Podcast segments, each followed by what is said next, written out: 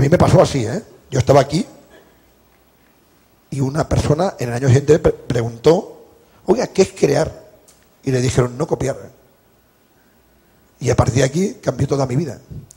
No porque no me influenciara, siempre te influenciar. Porque dije, vale, no quiero copiar la ética, la honestidad. Cuando siempre cree, y son cosas que no son mías, lo diré. Y esto me hace tener una libertad increíble. Spoiler. Revelación de los detalles de la trama de una historia.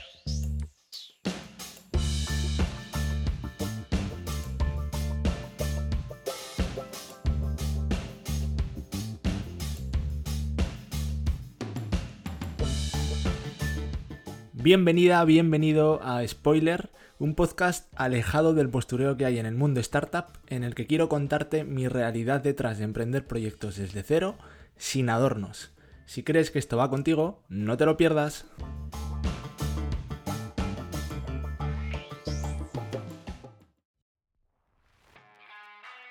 ¿Cómo ha podido un cocinero al que no le gustaba comer ni la cocina convertirse en el que para muchos es el mejor cocinero del mundo.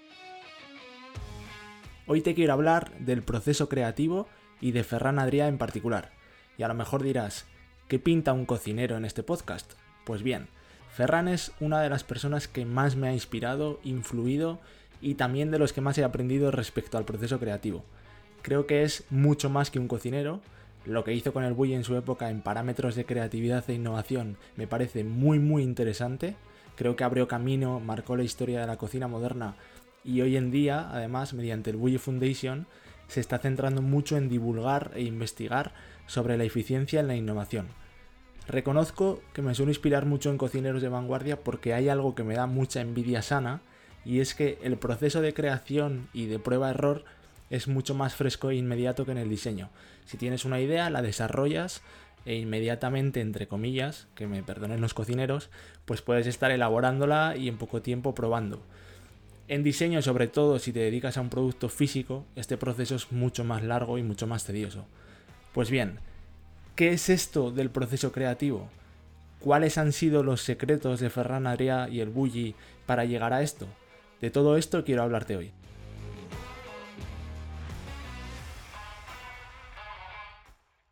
Pero antes de nada, quiero contarte algo que me hace mucha ilusión. Lo primero es que tengo micro nuevo para que mi maravillosa voz penetre fuertemente en tus tímpanos, no sé si lo estás notando. Y lo segundo, que el sábado por la mañana me enviaron un email para informarme de que estamos en el puesto 35 de Apple Podcast en la categoría emprendimiento, que es una categoría que tiene un porrón de podcast y muchísima competencia. Te juro que estoy flipando, no, no, me imaginaba que íbamos a llegar a estos niveles, ni mucho menos, si tengo una voz de mierda y, y para nada me considero buen comunicador. Así que en fin, que mil gracias porque esto es gracias a ti y que ya puedo seguir currando duro para que sigáis escuchándome cada semana.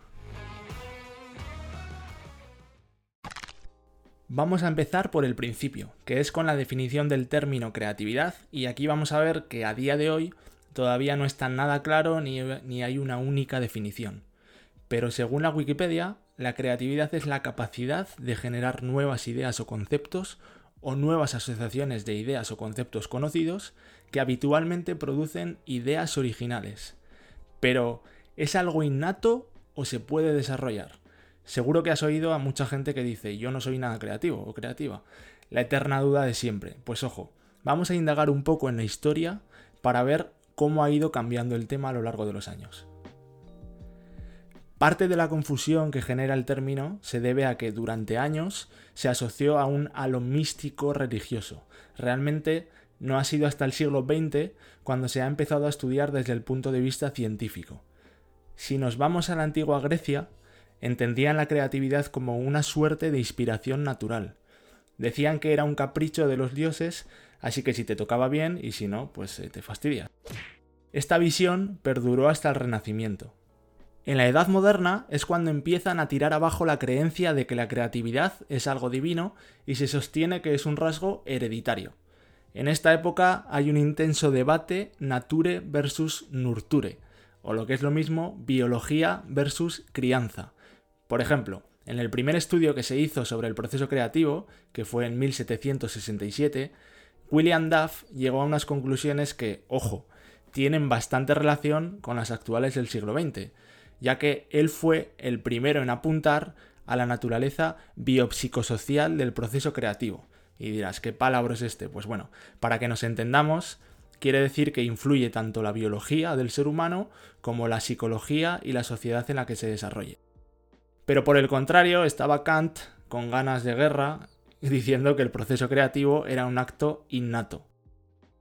Y bueno, ya llegamos al siglo XX y ahí fue cuando Freud, el padre del psicoanálisis, dijo en 1963 que la creatividad se origina en un conflicto inconsciente y que la expresión creativa resulta de la reducción de la tensión. Esto contribuye a desmitificar la creatividad y ya pues no hay ni musas ni dioses que valgan, la creatividad es el paso de lo inconsciente a lo consciente. Pero la verdad es que desde la antigua Grecia todavía no hemos llegado a una definición universal y concisa sobre el término creatividad. Aunque es cierto que cada vez sabemos más cosas, pues por ejemplo, se sabe cómo afecta cada hemisferio cerebral a la manera de pensar de las personas. Una de las teorías divide a los pensadores entre simultáneos visuales y secuenciales lineales. A ver, vamos a aclararnos. Esta hipótesis nos dice que la mayoría de las personas diestras, que son las que usan más el hemisferio izquierdo, procesan la información de manera secuencial lineal, es decir, que primero deben procesar un pensamiento para poder comenzar con el siguiente. Mientras que la mayoría de las personas cuyo hemisferio derecho es el dominante, como ocurre con los zurdos y supuestamente con las personas creativas, procesan con simultaneidad visual, es decir, varios esquemas a la vez. Un ejemplo claro para entender esto, exagerando un poco obviamente, es imaginar que hay mil palomitas y de ellas una es rosa. El individuo secuencial lineal lo que hará será analizar las palomitas una a una hasta que encuentre la rosa. Sin embargo, el de simultaneidad visual extenderá todas, mirará visualmente el conjunto de palomitas y verá que una es rosa.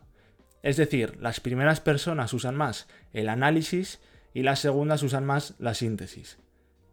Pero esto no es todo o nada, siempre hay grises. Por supuesto, hay personas que usan ambos pensamientos, aunque unos de ellos predominan más que otro en unas y en otras al contrario. ¿Y por qué se dice que son más creativas las personas de simultaneidad visual? Pues porque del pensamiento divergente y de la conexión de varias ideas es de lo que surge, en muchos casos, una nueva idea original, es decir, de ahí surge la creatividad. Como os decía, no hay una conclusión única sobre qué es la creatividad, pero sí que parece que a lo largo de los años se ha visto una relación en cuanto a las fases que tiene el proceso creativo. Graham Wallace presentó uno de los primeros modelos en 1926 en su trabajo El arte del pensamiento. Él definía que el, que el proceso creativo se dividía en cinco etapas. La primera es la preparación, en esta fase aprendes, exploras y te empapas a fondo sobre el tema en busca de descubrir conceptos existentes pues que no conocías. Después llega la incubación y en esta fase interiorizas el problema en el hemisferio derecho y lo analizas desde diferentes ángulos. La fase 3 es la intimación y ahí es donde la persona creativa presiente que una solución está próxima. Para ello muchos afirman que es necesario alejarte del problema en esta fase ya que esta fase trabaja normalmente con el subconsciente. Después llega la fase de la iluminación, que es cuando en algún momento la idea creativa salta del proceso interior al consciente. Y por último llega la fase de verificación, que es cuando te toca apretar el culo, lanzar la idea al mundo, recibir feedback, y ahí es cuando realmente la idea es verificada. Si os digo la verdad, técnicas creativas hay miles y a cada uno tiene las suyas y le funcionan las suyas, pero es cierto que siempre, al menos en mi caso, se cumplen bastante fielmente estas etapas. No sé si a ti te pasa lo mismo, déjamelo en comentarios y así debatimos. Una de las personas actuales que han llevado por bandera la creatividad y que más provecho le han sacado, sin duda, es Ferran Adrià y todo el equipo del Bulli. Sin duda consiguieron algo histórico. En el siglo XX había reinado la Nouvelle Cuisine en el mundo y Ferran y su equipo rompieron con esa hegemonía cambiando la manera de entender la cocina y abriendo muchos caminos que siguen a día de hoy. Pero ¿sabías que Ferran no tenía vocación de ser cocinero? Él cuenta que fue algo totalmente circunstancial, porque él realmente lo que quería era irse a Ibiza por la juerga. Su padre le encontró un trabajo en el restaurante de un amigo de frigaplatos, y ahí es cuando empezó poco a poco a enamorarse de la cocina. Después llegó al Bulli como trabajador y después acabó comprándolo junto a su socio Juli Soler y el resto pues ya es historia. Este hecho de no ser algo vocacional y no tener formación en la cocina dice que le llevó siempre a cuestionarse el porqué de las cosas, y acabó siendo algo relevante en el éxito del Bulli. Para muchos, sin duda, es el mejor cocinero del mundo y ha hecho historia. En su caso, ha sido estudiado en Harvard, en el MIT y en muchas de las mejores escuelas de negocios del mundo. Cerró el Bulli en, 2011 y él decía que cerró el Bulli para abrir el Bulli. Esta famosa frase lo que explica es que ya habían encontrado sus límites en la cocina y a partir de ese momento ellos sentían que se hubieran repetido constantemente. Así que como no querían hacerlo ni tampoco querían perder la pasión, lo que hicieron fue crear el Bulli Foundation y dedicarse a divulgar, investigar y auditar cómo fue su proceso creativo y cuáles fueron los factores clave que les llevaron al éxito. Ellos eh, los distinguen en varios, que vamos a ir hablando a partir de ahora.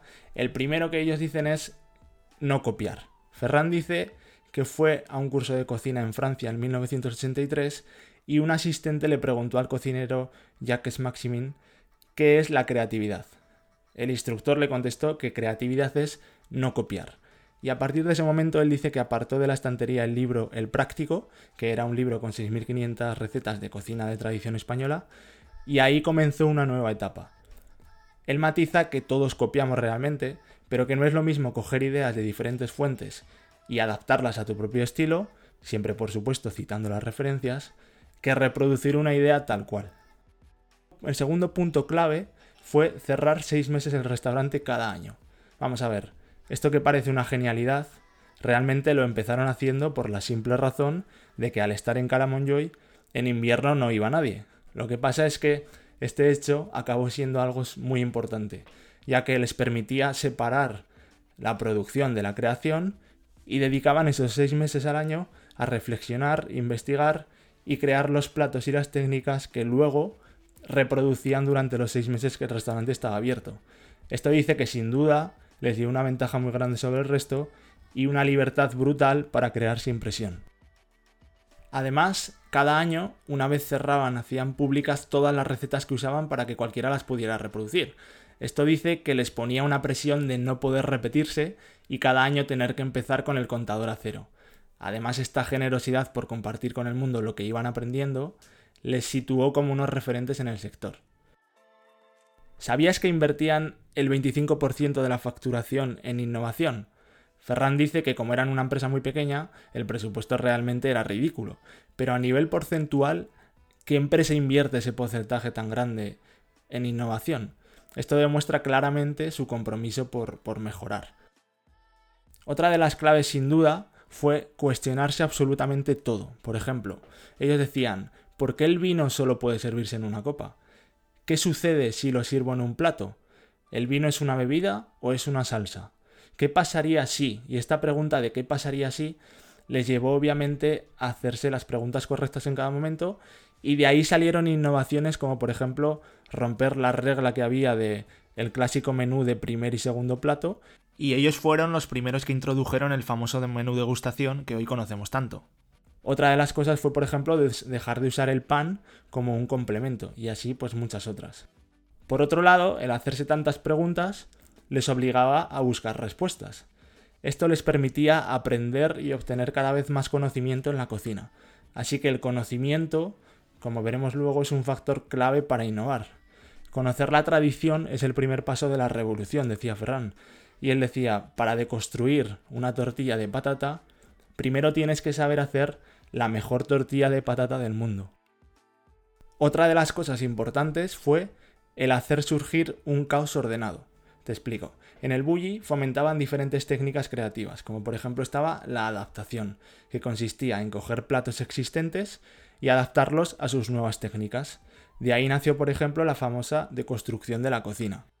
Por otro lado estaba la asociación, por ejemplo, en el mundo de los dulces y los salados que hicieron varias combinaciones.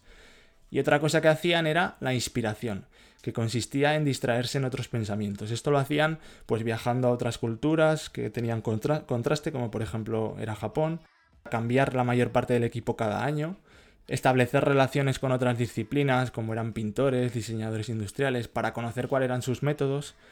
Y otra técnica interesante es la de poner ciertas limitaciones. Por ejemplo, ellos lo que hacían era, si pongo un objeto, si pongo como objetivo crear cosas que solo puedan ser redondas, acabaré descubriendo nuevos platos de la necesidad que tengo de encontrar ideas bajo este parámetro. Por último, eh, otra, la última clave sin duda fue que auditaban su proceso creativo constantemente. Al fin y al cabo no deja de ser otra vez cuestionarse lo que has hecho del día anterior o el mes anterior o el año anterior con el objetivo no de machacarte, sino de aprender y sacar conclusiones y seguir mejorando para no repetirte. Pues ellos se preguntaban claramente dónde he fallado, qué puedo mejorar, cómo puedo mejorarlo, y documentaban absolutamente todo. fotografiaban todos los platos, documentaban todas las técnicas y todos los procesos que habían tenido hasta llegar a las soluciones. Tanta ha sido su obsesión por documentar todo e intentar comprender lo que hacían, que se dieron cuenta de que habían generado un método de investigación que se llamaba que lo llamaron método Sapiens, que de la misma forma que a ellos les había servido para la cocina, podía servir para comprender cualquier ámbito de estudio.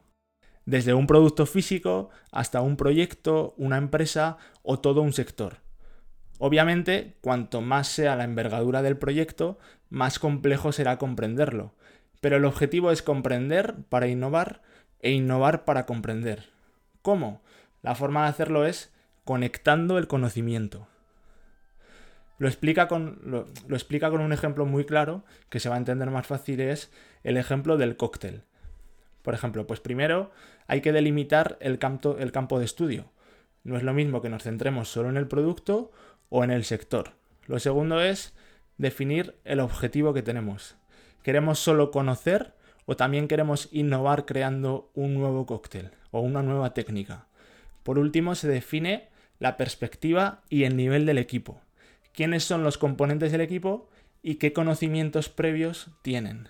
Y a partir de ahí se empieza con el estudio, que primero se basa en las definiciones, es decir, qué es un cóctel o qué podría significar un cóctel, yendo un poco más allá. Después se estudian las clasificaciones, es decir, qué categorías de cócteles podemos hacer. Y después es importante estudiar el contexto, tanto económico como político y cultural, porque claro, no es lo mismo un cóctel en Oriente que en Occidente, ni se consume de la misma manera en una coctelería que en un restaurante, ni es lo mismo dependiendo de la hora a la que te lo tomes.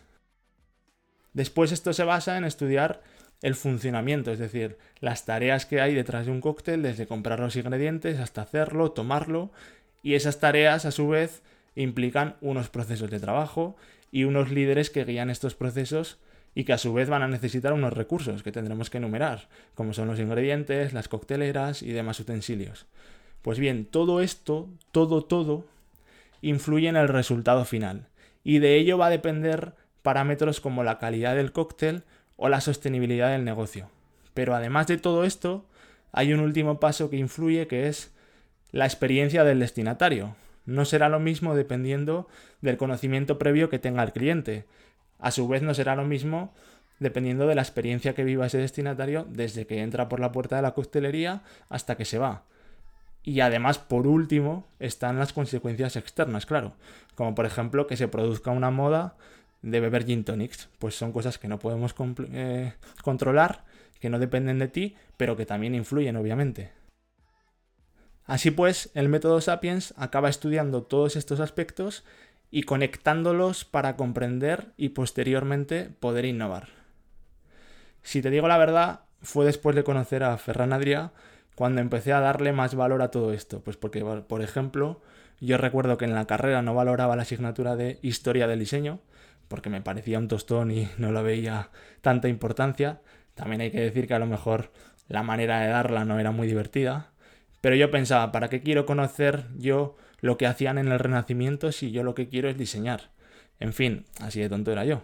Pero posteriormente me he interesado mucho más por mi cuenta y he vuelto a estudiar muchos temas que me han ayudado a comprender muchos conceptos del diseño. Así que bueno, pues gracias Ferran.